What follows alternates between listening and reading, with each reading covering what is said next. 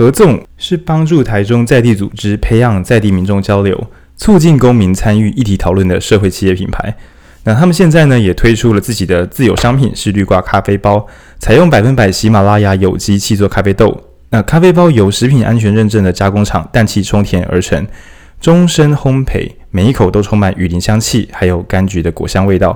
大家好，欢迎来到影书店，我是很久没有出现在这个频道的影书店的店长佩莹。Hello，那再来是一直都出现在这个频道的浩宁。Hi。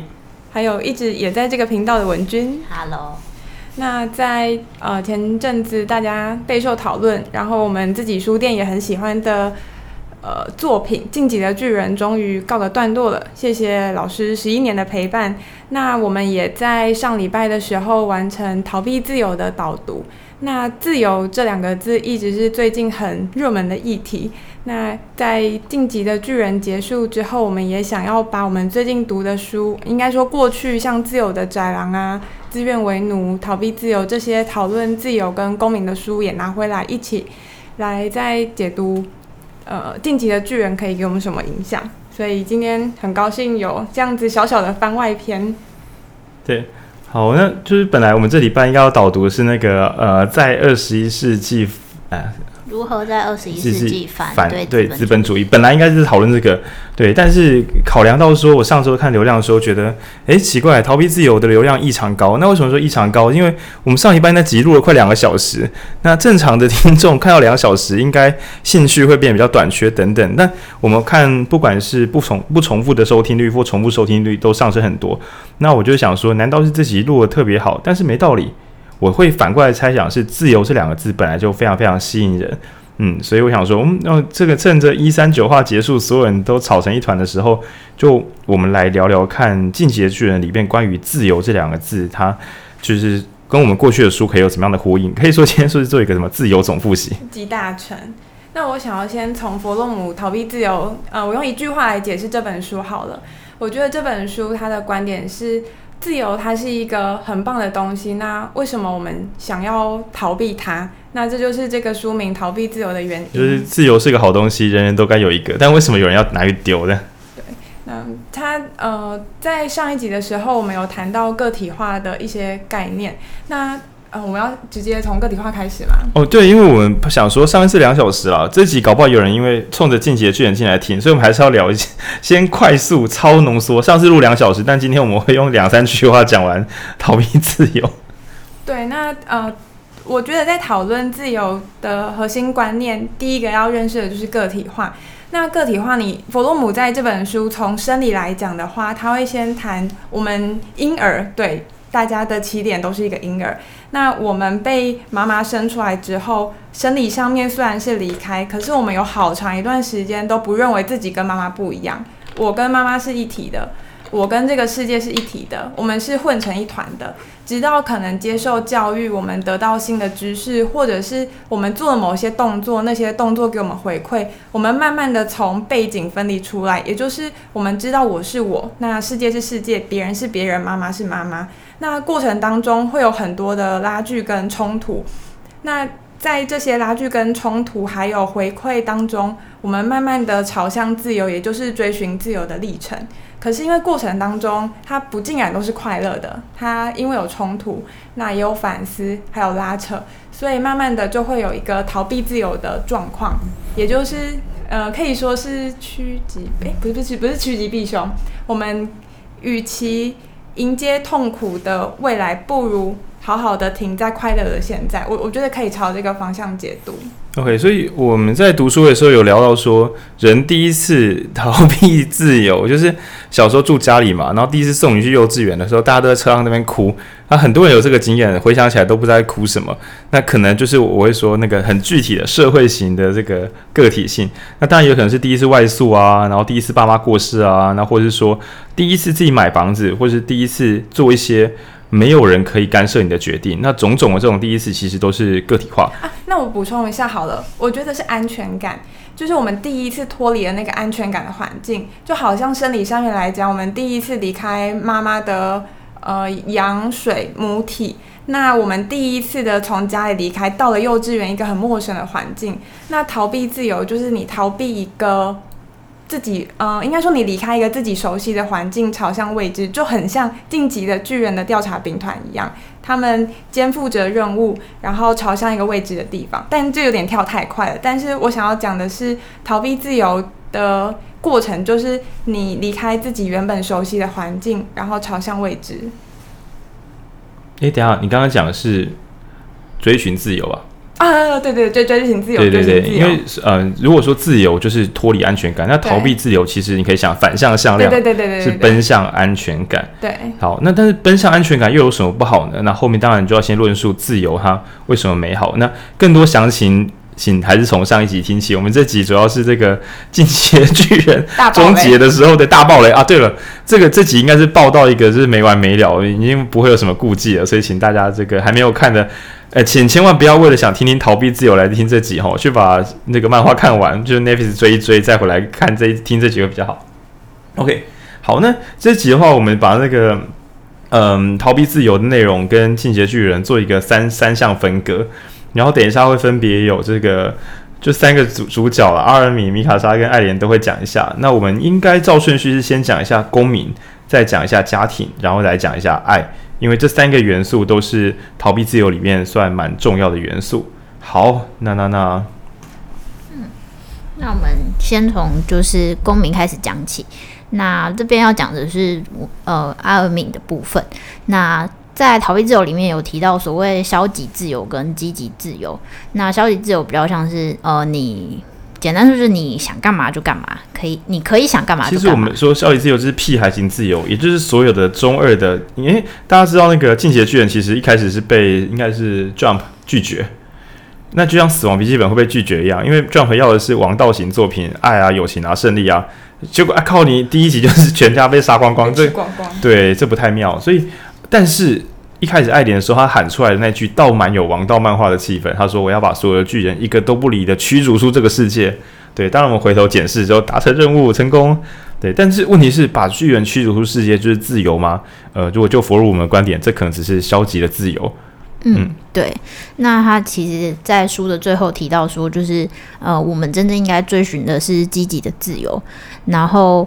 呃，所谓的积极的自由，比较像是说，呃，你在你个体化，然后你认清、理解了你自己之后，但你还是可以去跟他人产生连接，就是有所谓的爱，就是有能够爱人的能力。我们在上一集是大概是这样解读，然后，嗯、呃，所以我们在讨论的时候就觉得阿尔敏是最符合积极自由的这个定义。对，第一个是他是他在。后期吧，就是说了非常多次，就是我们能不能坐下来谈一谈？我们能不能坐下来谈一谈呢？对对，但但是阿尔敏少了一个好东西，所以没有人跟他谈。他就跟那个《苍蝇王》里的小猪一样，一直问要不要谈一谈，然后问要不要开会。为什么没人鸟他？爱莲很知道答案，因为别人不跟你谈也没差。对对，这是阿尔敏没有想过的事。没有什么权利，也没有就是没有办法呃恐吓大家。他一直觉得人本来就可应该要彼此谈一谈，他不放筹码的叫对方跟他谈。那直到他在最后一刻的时候，他忽然动了一个念头说：“如果我还有巨人之力，我们还有谈的空间吗？你看我们的示好，你还不赶快跟我们谈？”、他启动了一点点威吓，很细微的威吓。但在这瞬间，他的这个好像是恶意的控制他人的行为，反而打造出了谈判的空间。那这个这个鬼东西谁教他的呢？我们当然可以研判是他的好朋友爱莲，用整个悲惨的人生教他：如果你还没有筹码，你要不要拿一点点筹码再去找人谈一谈呢？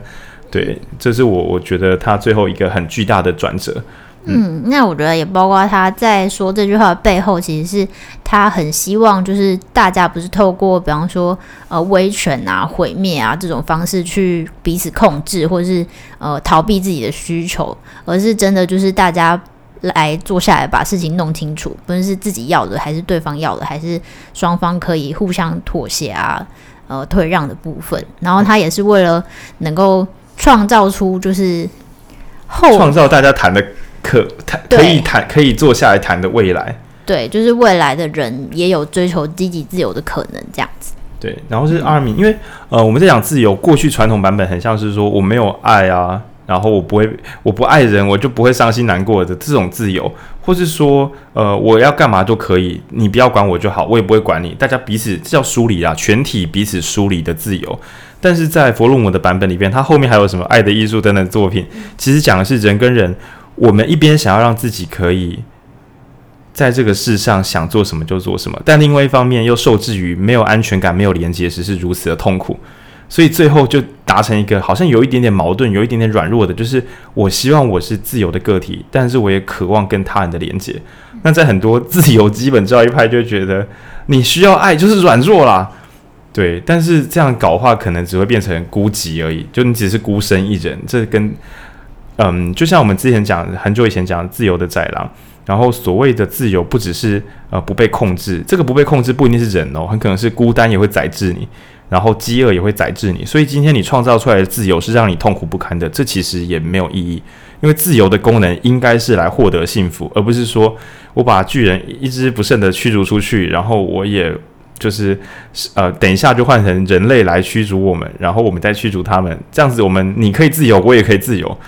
不是吧？这是两边都没办法好好的过理想的生活，对，所以我们的公民的阿尔敏是非常重重要的。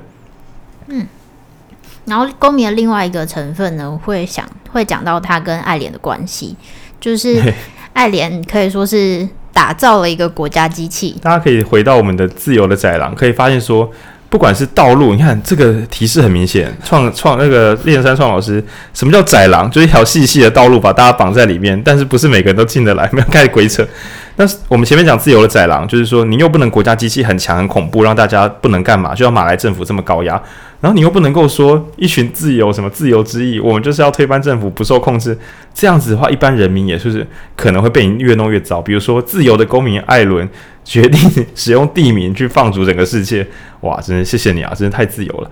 那所以最后你会看到国家机器先生就是爱莲，对，他虽然是弄出了一个 小独裁军队，但是这个独裁军队拥有坚定的意志，是以保护自己的国家为前提。那我觉得这边已经算很平衡，是它终究不是说我们以侵略别的国家为前提。他说的战斗吧是，我觉得这跟日本可能有关系。哦，对，他们是自卫队，对他们不能不能主动去打别人。对，但是说我们要战斗到最后一刻，保护自己要有保护自己。所以是一开始进击的巨人刚上架的时候，有被人说，哦哟，军国主义要复辟了，因为他直接讲得很明显，我们是被圈养、被圈养的家畜，我们没有自由。然后你跟日本年轻人喊这个，这个有一点点，这个煽动性是有点重的。但后来当他开始讲墙内墙外之后，大家开始发现，嗯，原来是中国跟台湾啦，跟跟我没有关系。转移焦点。对对对对。然后你可以看到最后转给西斯特利亚，也是象征着这个蔡英文执政，来带着一群比较激进的一四五零。你现在听到这个频道的朋友，把刚刚的记忆都忘记，那是鬼扯的，拜托不要把这个传出去。对。嗯，而且我觉得，因为。爱莲他毕竟就是所有的结局他都有看过，那我觉得我我假设这件事情也在他的就是呃设定计划之中，所以他其实集结这个叶卡派并不是一方面并不是要攻打别人，然后另外一方面是他也为了就是地名杀死了这么多人，但后续的事件他也是稍有规划，毕竟也是把别人惹毛了，所以留一群比较。五 G 小的年轻人，再交给一个有智慧的领导者，就像是一群狂暴的一四五零跟一个不要太疯的这个总统组合起来，可能比较安全。你反过来变很疯的总统，跟一群很软弱的人民，应该也蛮恐怖的。对，所以所以他是做这个反转。嗯，那另外一个是台湾最近就是为什么我们要修法？因为弄得不好，如果真的高房价啊或者什么一直跑出来的话，最后我们就会自己进行安乐死计划，就是少子化等等的，这也是很敢聊歪的。好，今天没有聊这个。好，总之呢，嗯，这个国家机器的打造者就是艾莲，他也没有沉迷于权力，他把自己的命都送掉了，但是他最终是把他的这个最高的权柄交给两个人，一个是呃军事跟政治的首领，那也就是希斯特利亚，另外一个是把这个公民的权交给公民，就最后灭掉我这个暴政的是公民的领导者阿尔敏，所以你们也可以听他，你要相信他也是有能力的。然后达成一个好的平衡，公民很有力量，成为一个呃，就像其实世界各国在做交易的时候，也是靠公民团去做交流，很倒很少说什么军方对军方这样子这样跑来跑去的，对，然后做打造一个平衡。那当然到剧中的时候，有些人不满意说，哈，可是叶卡派看起来是一副要打架的样子啊。但我觉得那是一个很认真的隐喻啦。就这世上，就算是最好的结局，恐怕还是只有到这个程度而已。那如果你要再说什么全体放弃武装，好好和睦共处，这可能是阿尔敏想找，但连阿尔敏都不敢叫爱莲去找的结局，因为这可能还要加上后面的东西，也许是文化跟教育。但是你不能要求进阶巨人在这么痛苦的世界中还要挤出文化跟教育，这应该是后面的事情。嗯，我们感谢这个公民阿尔阿尔敏。然后我觉得他就是。呃，当然，我觉得阿尔敏的承担非常的重要，就是他愿意去承担这件事情。但是爱莲的规划也是，就是达到这个巧妙的平衡。国父，国父，开对，国 真的是国父。那我觉得就是可以想象，在他就是这个战争结束之后，一定还是会有各呃不同的意见。比方说，呃，还是觉得我们岛上的人还是要有自己的。岛上的尊严啊，或者什么，或者是呃，有人希望世界和平啊，或怎么样，但就是有不同的力量，就让底下的人民也虽然剩的不多，但 但是 也是有各自有各自的归属，这样。哎，对啊，可是岛上的人民应该是相对多的。哎，对对，因为他是往外踩出去，比例有调和过。对，所以就是台湾人要趁这个美国发动地名的时候，赶快这个岛上的人赶快自己让自己强壮起来，干简直乱录。那第二个要讲的是家庭，那这一趴是我在准备的时候完全漏掉的地方，然后讲讲家庭，因为呃，正如同最近很红的前阵子比较红的《鬼灭之刃》，然后我觉得这些漫画都很认真的去讲家庭对孩子的影响。你看看叶莲爱爱莲的妈妈，对不对？这么的慈祥，她说：“，我相信我的孩子会是个自由的人。”对，很你孩子很自由，你等一下要知道他有多自由。Too much，太自由。真的真的，但我相信爱莲他妈应该是可以接受啊。对，因为她是个好妈妈的。其实我觉得大结局很感人呢，我就直接爆雷。大结局的其中一幕是雅尼一开始很讨，就是他一开始为了他爸爸的期待，所以他当上了呃荣誉马，当上了福音战士的驾驶员，然后最后成为女巨人，那来到了墙内。那最后的结局，他就是真的很想回家，甚至他发现地名可能让他们家园就是消失，然后爸爸可能过世，他一度失去战意，就是完全不想战斗了。对对，那呃，这个是雅尼的和啊，最后有看到他爸爸，然后很开心。那这是雅尼的部分，然后还被闹，还变成又一起巨人一下，再一起消失，又又一起解除了一下，对，然后像爱莲，就像浩宁讲的一样，就是他的妈妈从小就跟他说：“你是个自由的孩子。”那他也是这样子想象的。他也是这样想象自己的。那同父异母的吉克的命运就有点不太一样。他从小，呃，大家应该有印象的是，小时候他就被灌输他要成为一个呃荣誉的台派分子。你要为了台独，就是有点像说，你背负着国家的荣誉，你背负着种族的血统的沉重的。一切负担都交给你，你是国家的救星。对，所以最后有一幕是爱莲带吉克，也就是他同父异母的哥哥，一起回到他爸爸的回忆里面去。然后他即刻发现，原来在爱莲在爸爸对爱莲的关系里面，爸爸是这么的爱爱莲。这样恨意应该会上升很多。哎，不然你可以讲是悔改了，他知道曾经这样做是错的。对，所以下次要修正。对，可是对吉克来讲是一个伤害。所以其实真心求死。我觉得在个体化谈到呃，弗洛姆可能没有讲这么多，可是，在很多的儿童心理学或是精神分析领域，都在强调孩子认认识自己的过程，第一步都是父母怎么看孩子。嗯，对，也就是父母跟你讲的声音会变成你对你自己讲的声音。那我觉得在吉克还有爱莲的对比之下，看得出很大的差别，就是。在高压的家庭教育或者是过多的期待之下，让吉克做出了嗯想要摆脱自己命运的决定。对，他吉克做了两次，他第一次是听从父母，把自己弄很痛苦；第二次是听从他那个绝望的老师，所以决定说就让世界都到这里为止吧。对，他一直是一个好孩子，他一直是想要夺回自己自由的人。对。但是因为他势单力薄，然后我所以我觉得还是要多交朋友，因为就是他以他的 以他的个体的极限就到这里。就像爱莲如果少旁边那两只的话，可能也只是一个很痛痛苦的军阀而已。因为你没有人可以交付你的这个公民权，你最后弄完之后可能也是没救，一切又会再调回来。所以在《进击的巨人》里面，他没有讲到大家怎么挣脱家庭的束缚。应该说，在华嗯台湾社会好了，就是。我们在讨论关系的时候，通常家里的影响对个人的影响是很大的。但我反而觉得《进击的巨人》里面好像没有人脱离过啊，只有希斯特利亚，都都没有人脱离过。希斯特利亚，希斯特利亚，他他主、哦、手动超越。对，因为他弑父，对，就只有他，其他人应该都是在家庭就是无从头到尾都脱离不了的。对，顶多、就是呃、或是没家，嗯、呃，米卡莎，呃，好，因为爱莲是他新的家人，他是用家人的。对，顶多最后有一个大和解，就是像雅尼对他爸爸，那也不是脱离束缚啊，那是重建新关系。对，就是和解之后看到哦，我们的关系有这样子的可能，可以说是在这个日本社会脱离家庭束缚也是不可能的事情啊。呃、我觉得有啦，文化上来讲，好像不太会发生。就很像，其实佛洛姆在讲个体化，并不是说你完全的独立于整个社会之外，那个个体化还是依附在你在一个社会情境底下，但你拥有一个自己可以选择的方向。对，它不是指完全的孤独，它是指说你要在这样子的社会里面创造一个有意义的连接。对，所以我觉得它也很可以反映佛洛姆的世界观啊。嗯、我本来我虽然说我们今天都说好了要讲一三九话，但是我们本来要录的是中世纪福音战士，要讲的是 Eva 的世界，就是在另外一个棚里面，它的终点也是就是再见爸爸，就是告别你的父母亲，然后你要成为你自己，然后那个种种的痛苦，就是那个追寻自我跟放弃你的安全的舒适圈，几乎是一模一样的东西。然后在《进击的巨人》里面，大部分就是温暖的。其实我看有人拿一个老话出来，就是温暖的家庭照亮孩子，哎，也就可以，嗯，有人那时候怎么讲？就是如果你一开始是好温暖的家庭，就会点亮这个孩子的一生。然后不幸的孩子是用一生去找回那个温暖的家庭。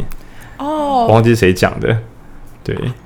哦，什么好的童年会哦，怎么治愈的？对对对，就类似那。那我觉得在《进击的巨人》差不多也是，就爱莲的妈妈让她可以，就算是最后整个剧情其实都悲惨的那个内在，要自己撑完这么久的路，但都撑得下去。对。那反过来，请莱纳一直想当个好人，他终于最后有被认同，但前面才是。一直很努力，但一直很痛苦；一直很努力，但一直很痛苦。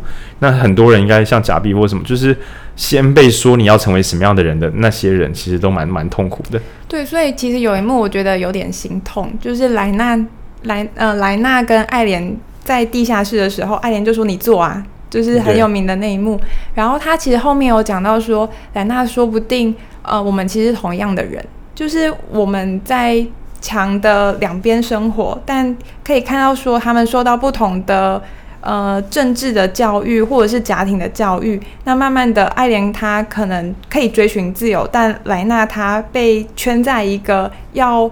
为国争光，然后要为家庭争光的回圈里面，但本质上他们说不定是一样的，只是在不同的环境里面长出不同的东西。我甚至反而觉得，他们两边其实都是被圈在东西里面啊。对啊，一个是被圈在收容区，一个是被圈在外面有巨人的城市城城堡里面。嗯，他们都是被关注的，只是一个在都两个情况都很烂，但一边的家长说你要你是自由的，另外一边是说我们就是这样子的，你可能要好好成为荣誉马来人，不然我们没有未来。嗯，对，就是即使两边都是地狱，但是家长给不同的判断，还是大幅的影响了孩子。我觉得哦，我觉得如果家里小时候过比较辛苦，看到莱娜这样子，其实会很有感悟，就是会觉得要力争。一定是配音啦，因为我爸妈就没有这样对我，我爸妈就说你以后要干嘛就干嘛。对啊，对啊，莱纳的心境。嗯，对对，这样这样配音一定也很辛苦啊。对，嗯，配音你做啊，追寻自由的路上。对，然后我有有人会很抱怨说。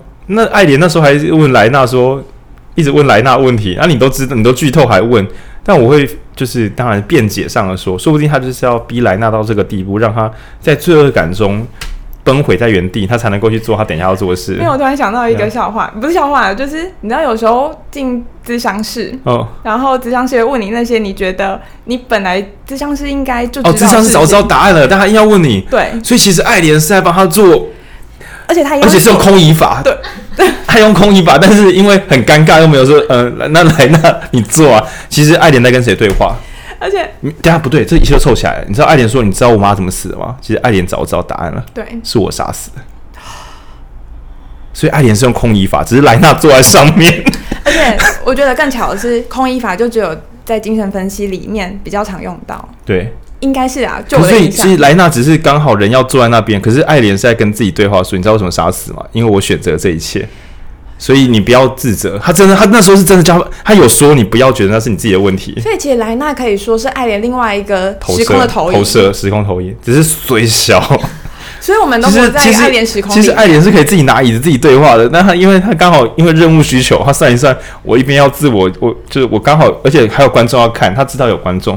爱莲知道观众，所以叫莱纳来坐椅子，嗯、而且 IKEA 也要促销，这一切都是无法逃避的东西。嗯，所以莱纳坐在那边真的是我们忽然发现是衰到爆炸，因为艾琳早就知道答案了，所以艾琳也不是在闹，因为他一边要自己把这些话说完，一边是要强迫莱纳先在那边，你给我坏掉这边坏两话，因为我要出去打架，然后两话后你要自己站起来，因为等一下你要来救场，因为你后面还要忙，而且他有被束缚住之后再挣脱，对啊，然后最后才能，因为莱等于是莱纳才开始进入积极自由。嗯，对，他必须要先彻底放弃他生的意志，把过去都斩断，才能够重新变自己。而且在最后，他还是有回到家庭的和解，有有有有，因为他还是有奔向。他是为了救莱纳，还是要莱纳做的，真是一个好人。哎、哦，我觉得是这样的，应该是合理啦。嗯，我也觉得。对，家庭关系要说，我们都是可怜的孩子。那我小时候比较幸运，你比较不幸，所以呢，我来帮你 改个记。原来在地下室是一个智商的历程，没错，是一个智商历程。然后你知道法尔科是实习生，就是哎哎，莱纳先生坐这边。然后我我实习生你也坐下，之后我也可以坐下吗？我今天这场有点僵，我我是不是不该听？没关系，你坐，你跟着看，因为你是实习实习生，就是你去跟跟跟那个职场环境的时候，明明其实我们就是一个小咖，像精神科也是。然后我也可以听吗？因为我是实习生。好，实习生表示我可以出去吗？不行，你要坐在里边。我我真害怕。对吧？好，解开一个重大谜团了。对，这很重要的。空疑法，谢谢心理学带给我们的一切。那我觉得蛮合理的啦。嗯、对，而且其实整个都是在追寻这就是爱的意义。好，然后讲到这个爱莲莱纳，当然其他还有很多家庭相关的，就是大家都跑不掉。但我觉得蛮合理的，因为所有人的人人格设定都很年轻，嗯，都是小朋友，所以其实家庭版影响就会很很巨大，很巨大。而且我我还记得，就是那个。呃，很喜欢研究巨人的那个，呃呃，猴子博不是吧？不是，不是那个女生 哦。你说汉吉？对，那个汉吉不是会好像有一次爱莲被关在地下室，对，然后他还说爱莲的中二病发作。什么什么意思？就是他说，因为爱莲一直对着镜子里自己说“晋级吧，巨人，自由吧”，然后爱莲就觉得，呃、哦，没有那个汉吉团长就觉得爱莲应该是太年轻，然后中二病才要刚开始发作。没错，年纪很年轻的他们，嗯，很受到很大压力。我很专心，你看给我讲这个的，就中二病很年轻的意思。然后最后当然也是要讲到大家觉得最不公平的，就是这个米卡莎的这个戏份，从头忙到尾。从一开始的时候，只要因为米卡莎跟兵长有点像是这两个出现的话，巨人就会死的那个死巨人死亡机器，能力天花板，能力天花板。然后最后负责要去斩斩这个。爱莲的头，那当然就水平对位的话，一边是始祖尤米尔，然后一边是米卡莎，那两边都是被爱控制的人，只是一个有办法超脱，一个没有办法超脱。对，然后嗯，这个大概啊，这就很复杂，因为爱是什么？我们迄今为止读书会并没有认真的去找过任何一本书跟爱相关的。自私的美德吧，比较接近的话，比较，但是我觉得他比较像是他的依附关系，不是用两个人都存续。他尊重对方，然后，哎，但我还是觉得这有点悲剧，实在是讲不太下去。很明确的知道米卡莎是出自于爱去做这个行为，但是说这个爱对他本人有什么好处，我自己是真的觉得 不是很肯定。可是该怎么讲？我觉得米卡莎爱其实在其中一话有反转，就是爱莲变坏的时候，他会跟米卡莎说：“你会服从我是因为你的原厂设定，并不是因为……但那不是为了推开吗？”他米卡莎后来应该也醒悟过来说，那只是为了推开他。哦。但好吧，我们只能说一三八话有认真的讲过，在平无限时空中不是没有这样试过。嗯。对，只是他不会是大家期待的未来。嗯。可是，可是我我觉得比较 K 的就是说，以米卡莎的原厂设定，应该他其实应该不会管灭世灭不灭世。嗯。他可能是为了成全成就成全，比较像成全爱莲的感觉嘛。人家这样好吹箫。可是我觉得，因为那是。爱莲想做的事啊，对他来说，爱的真谛。对，然后爱莲想做的事，以米卡莎的声音来说，就是爱莲想做的事会比他自己更重要。所以，这样就变成说，爱莲想做的事会超越超越他的生命。那米卡莎要跟吗？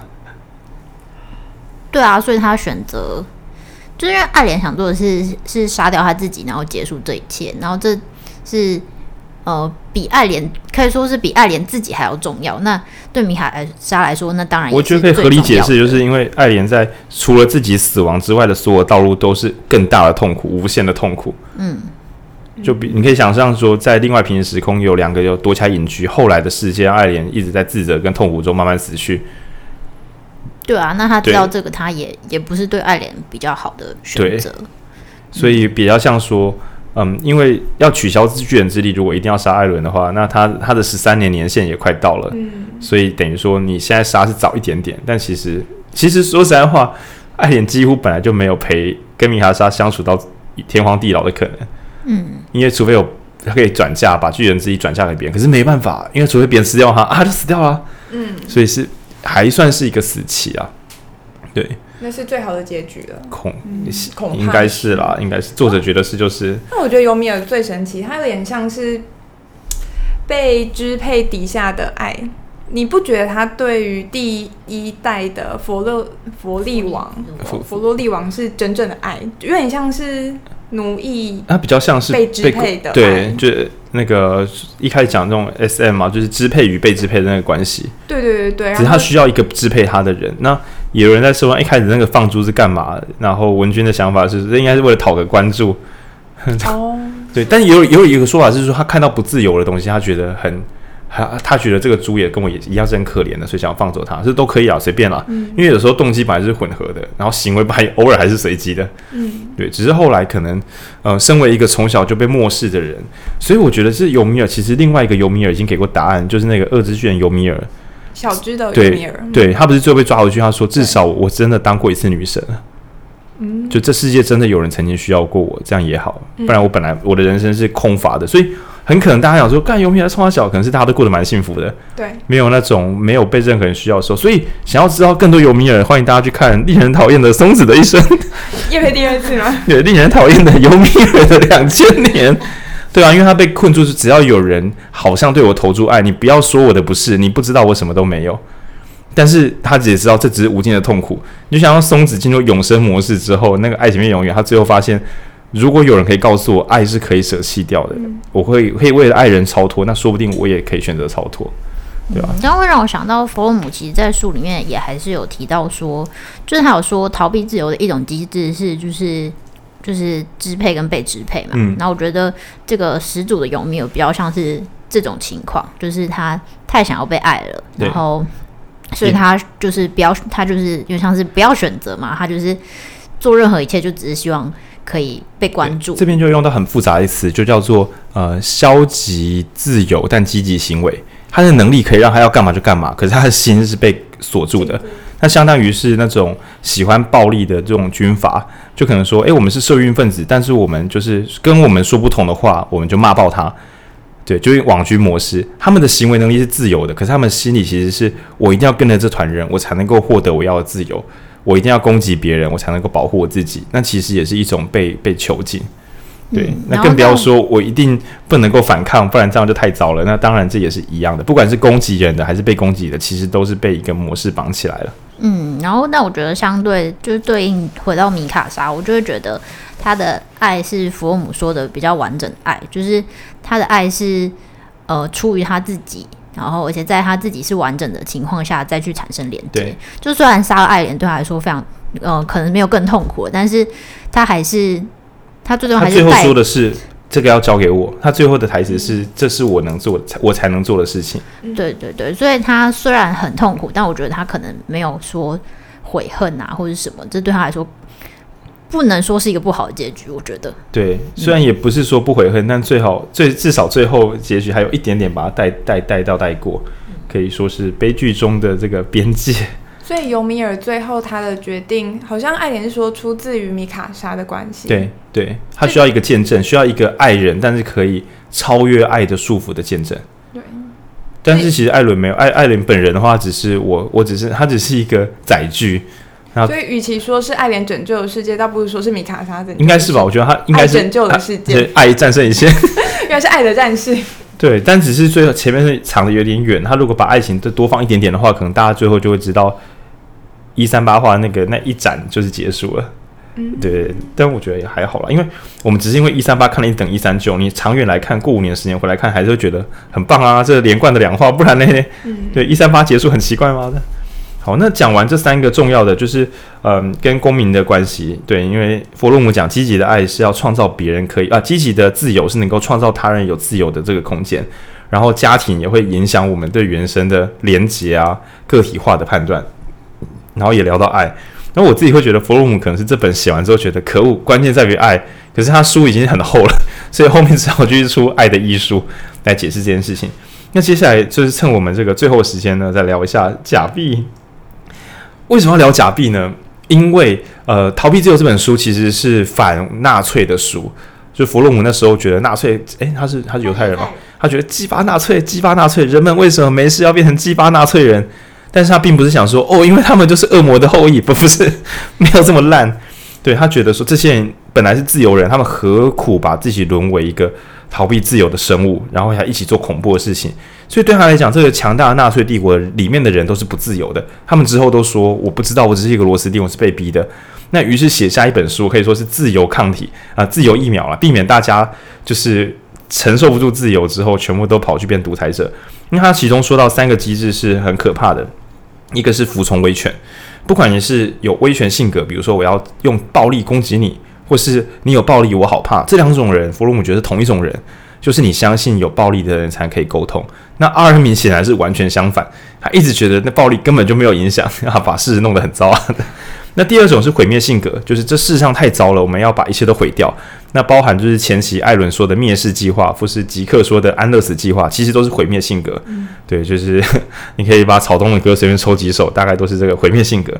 那也是有它的迷人之处，因为当你对现实世界无力的时候，毁掉一切会是一种最轻松的方法。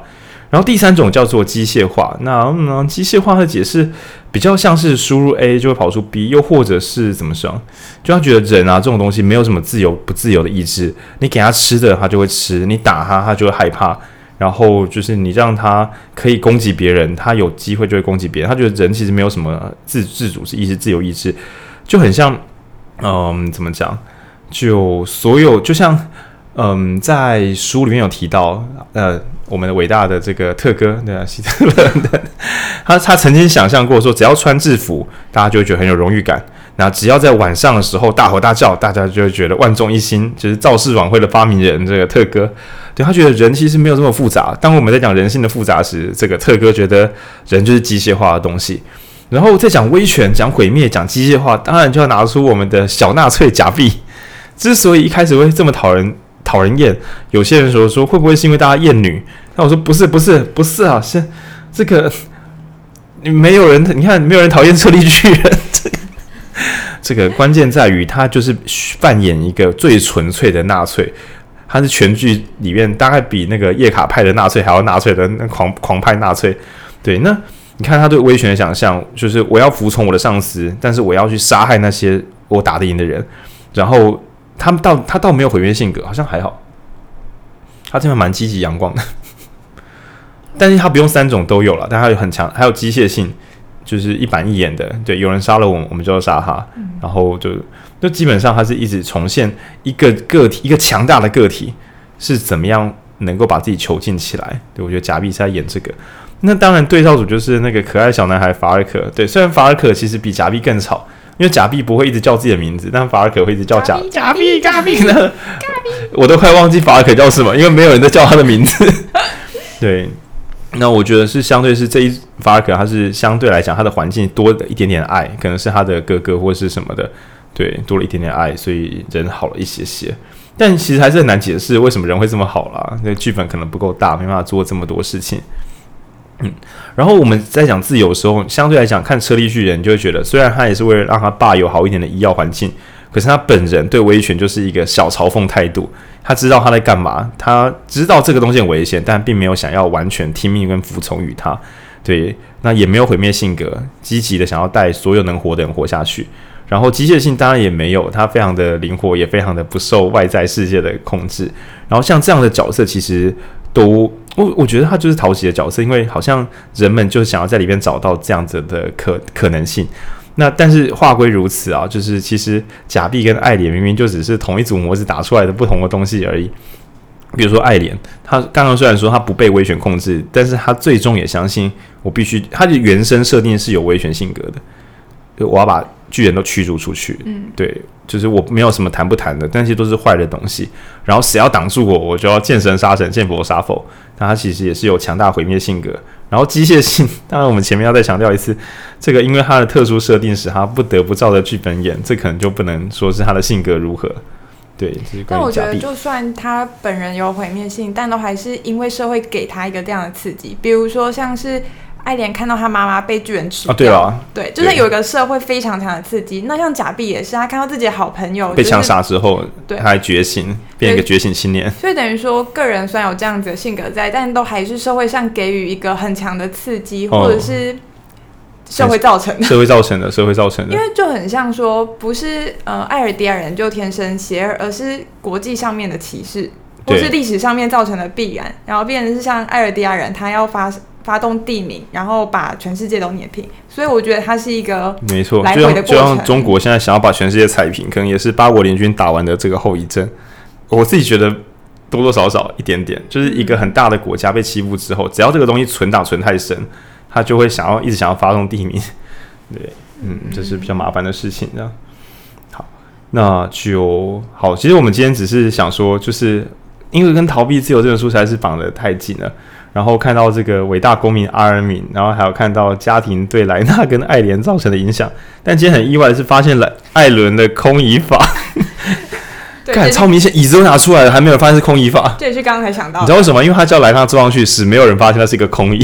大家都只在玩梗而已。对啊，上面有人啦，想不到他那个椅子原来是有没有人都没差的了。嗯，对，他可能发现说他不让他坐在那边的话，等一下他反应会太快，还是让他坐一下的好。对啊，然后还有米卡莎的就爱以及爱的超脱，然后还有假币的这个威权性格，对啊，那觉得就就就很高兴可以跟大家一讨论一部关于关于自由的作品，还有什么要自由补充的吗？我觉得这，我觉得拿《进阶巨人》来讨论，我觉得比较有趣的点，是因为他其实，呃，在讲逃避自由的时候，还有讲到关键，就是宗教改革。宗教改革有点像是全世界的人都踏入了个体化这个世，嗯、这个世界踏入刚踏入个体化。对。然后另外一个是资本主义，资本主义比较像是加强大家的机械化顺从，就是资本主义会给你很多洗脑，对，让你有很多。你以为是这样，但其实根本不是你自己想法的。就资本也成为新的神。对，但是《进击的巨人》里面其实没有没有没有资本的这资本主义的这一块，哦，那它就变得很很可以从很纯粹就是个体化跟逃，就是得到自由和逃避自由的角度去去谈这件事。你当然也有谈到一点点宗教，他有比如比如说是不管是拜尤米尔的或拜城墙，就是能不能够借由另外一个更高层次的个体让自己放弃思考，但因为他把它弱化蛮多的，所以最后变成所有人都在讨论。我们到底怎么样才是自由的？对，即使在绝境之中，嗯，然后又赋予他很强大的力量，去讨论说，有强大的力量的人就是自由的嘛？然后能够伤害别人，能够跟别人切断连接，就是自由的嘛？然后最后他得到结论，我觉得其实非常的弗洛姆，就是用你的能力去争取后人得到自由的空间，这就是最好的自由。那也跟我们上一集有提到，跟那个我们刚才开玩笑说，他比较像是什么爱因兰德叶卡。对我想要，因为其实爱爱莲最后有说，你为什么要这么做？他说，其实我也没有很清楚，就是我直觉上的也会想这么做。然后我觉得这不失于是一个真真正的答案，因为很多人说，干你为什么不知道？就很像是你为什么要读书会？你为什么要读这本书？你为什么喜欢吃什么牛肉汉堡？我倒要看有几个人说得出为什么了。我就是想这么做。那我判断过了，那我就想，我我就这样。所以，其实爱莲他的自由当然会伤害别人，也破坏了自由真谛。但是他必须借由接棒，让下一个人去完成完美的自由。所以不是靠一个人完成的，我觉得这边也蛮蛮好的。而且他很符合爱因兰的学派，是在于他有理性的计算过了。我以为是爱因兰的学派是我亲手完成，因为他说我要亲手驱逐这些巨人，一只不留的。他没有说谁来帮我驱逐这些巨人啊？你看，好了，对，没有没有，像 对像他就说我要亲手。那其实所有人都看着他说，这些跟他的公杀小嘞，怎么会有人想要亲手驱逐所有的巨人啊？哇，想不到，你看小孩子有怨就有力。不要，就是你知道，不要低估孩子们的可能。每个孩子都无限潜能，说不定你旁边的孩子也可以驱逐所有的巨人。对，而且完成了，完成了。然后妈妈说：“我你是个自由的人，想不到这个孩子这么自由。”西纳波哈，嗯。然后我觉得回到就是积极自由到底是什么？因为呃，我觉得看最多人讨论说进阶。进击的巨人，他的的这个特色的特色是，他永远都是一个自由巨人。但是在能看到就是这这么多平行时空，然后好像只能做出最后这个选择的爱莲，到底是不是自由的这件事情，我也看很多人在讨论。我觉得应该是啊，因为我觉得它里面偷偷挪用了那个永劫回归观念，就是如果这个世界会无限重复的话，我们的生命还有意义吗？或是如果这个世界不会再重复一次的话，我们现在又有什么价值？但是我觉得那跟所有的那种无限回圈的动漫或是电影啊、小说讲的都是一样。就算你知道答案，而你去选择执行它，这仍然应该是自由意志。对啊，对啊，对我是我是这样想的。当你说那他如果不这样演，不就很糟啊？所以他选择这样演。对，就像呃，就米卡莎好像是被逼的，可是他也可以反悔，他也可以就离开，让大家毁灭吧，反正就这样吧。但他还是下手，他还是下手了。对，所以就我觉得仍然有积极上的意涵啦。嗯嗯，对啊，就是如果是你要说他们到底是不是自由，我觉得都还是啊。对，那尤其是有一个地方，我觉得作为例证啦，就是说啊，什么为什么可以支支？为什么那个阿尔敏可以放着，就是让爱莲他们乱踩人？可是我觉得那个例证是，如果爱一爱莲已经看完所有脚本，二爱莲看完所有脚本，连妈妈都觉得非杀不可，在这么严重的前提之下，那哪里还有什么轻松道路？八成是所有路都选完了。对，就我只能够这样推测，倒不是说什么有人说，哎，阿尔敏怎么懂和平主义的话说才十八成，好不？我是觉得没有啦，他是主要是提到说，所以你那时候也是你自己做决定，那你背负了这个重量，你还问他说你是不是乱做决定，好像也也太扯了这样。虽然艾琳也有说，虽然我好像是精密计算，但我一开始我本来就想踩扁大家，对，但我觉得那合理的，你有原生的动机，你也认真的判断过了，然后最后你可能会犯下错，你背起的责任就是永远被人家唾弃，然后岛上也可能会有激进分子，可是你就。承受这一切，对吧？而不是说怎么会这样，对，对，大概是如此。但总之，我觉得还是一部不错的作品。那另外一个也是讲说，我觉得多看一些有的没的酷炫老经典，在看这些作品的时候，难免会想说，嗯，这些作者们真的都没读书吗？这是巧合吗？那就我觉得不这么认为。那可能也是认真思考过之后，想要带给大家一个嗯理想的这个劝世书这样。嗯，大概是安内。那我想要补充一个小彩蛋，嗯、就是有人有有粉丝有分析说，就是好像在漫画里面的日落的方向，就是现实生活都是东升西落，对可是漫画是西升东落，好像仿佛是镜像的世界。那像是时间也都是逆着转的，所以如果说就是老师想要跟我们讲什么，应该就是我们看到了动画这样的世界观，最后我们的自由如果嗯不好好珍惜，最后会变成是。嗯，自相残自相残杀。那我们再回到现实生活当中，我们也要好好想想看，我们现在所珍惜的权利跟自由是什么？对，就是倒退到现在的话，就是我们现在又回到一个嗯，所有的东西都会彼此杀害的危险世界。可能不是自，可能已经不是巨人，可能是核弹之类的。嗯，对对。或是资本主义。或是资本主义。对哦哦，就原来其实所谓的巨人就是资本主义。你知道巨人是什么东西变成的吗？是人变成的，然后人被控制成为无意识的个体，人操纵了资本，但被资本包裹，然后操纵了资本来杀害其他的人。所以无垢巨人没有智慧，就是在资本主义底下迷失的好的人们。对啊，对啊，对啊。那而且而且是有能力的人哦，就是看变商店了，变成什么，还可以踩死人的人。对啊，人吃人的社会，人吃人的社会啊。其实原来进击巨人讲是资本主义的世界，懂了。今天得到了很多启发。诶，看，我觉得好像不无道理，是超意开始超意了。然后一开始的时候，就有孩子说：“我要打倒，我要打倒资本主义，创造一个没有人因为贫穷而受苦的世界。”等一下，这个是这个这个人是谁？这个是社会主义之父。这个是这个小小男孩是马克思吗？他小时候因为看到自己的家人因为很穷，好像是诶，好像好像是诶。然后最后最好的正体是有社会主义外壳的资本主义，是这样子。呃，就是你要你要有民主 体制的资本主义，嗯，哦。然后九大巨人就是资本家，嗯、呃，就是不同的资本形式。原来是一个后全球化的故事。太对啊，因为原本他们的城镇是中古世纪嘛，还没有进入资本化，但是有巨人的出现。开始了，要开始了，开始要开始，还混进了城墙里面，伪装成一般人。没错，然后人们开始不信神了，也开始取得了武力。所以那个拜强教就是中世纪的宗教改革。因为他他是信奉的人，但是第一个把墙弄，所以这样算起来，汉籍的功能大概是马丁路德跟大家说城墙教不存在啊，然后把事搞得很糟。哇，乱了，整个故事都乱了。哦，好像看到了新的故事。原来是资本主义是巨人，有诶、欸，很可怕诶、欸。因为这台阶上就是贸易啊，就是呃港口开放，然后资源整合。然后你想说，我们不要再就是一个小小的岛屿，然后说不要再有贫穷的世界，然后到海边发现，外面是不是也是在货币全球化？第二集就第二季开始就是会有那种世界银行，然后钱互相流动，别人家的巨人会跑过来踩死你家的人。像美国，它的巨人就是最近 QE 下了大概四亿的美金巨人，已经快踩破我们的新台币防线了，已经踩破了，已经踩破了，已经踩破到二十八点五了。那我们的巨人是台积电吗？诶、欸，我们有台积巨人，我们有对，没有，我们还我们还有央行央央央行城墙，央行城墙其实还蛮，我们的城墙还蛮坚固的。然后你知道我们城墙城墙到底是什么？你知道吗？外汇存底。所以谁在他妈弄我们台湾？我就把外汇存底、美金外汇存底全部卖掉，就会造成世界经济的扰动。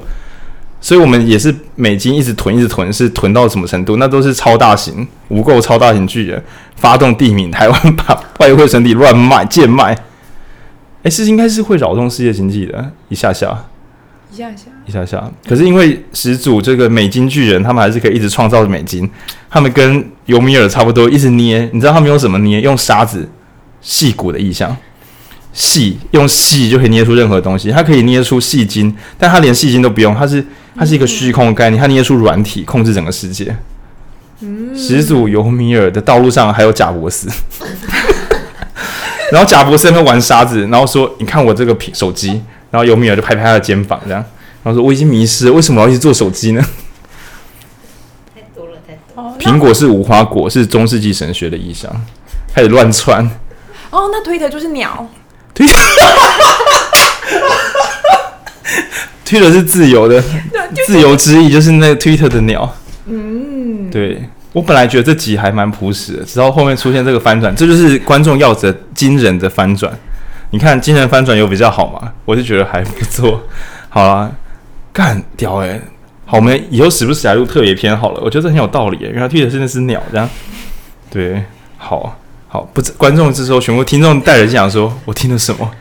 对，所以各位要小心。我们接下来，我们影书店会继续来对抗这个资本巨人，蛮强的。但其实大家一边都是一边口口声声说要杀死资本巨人，对不对？然后一边想说，好想拿到智慧巨人哦，这就是逃避自由，逃避自由。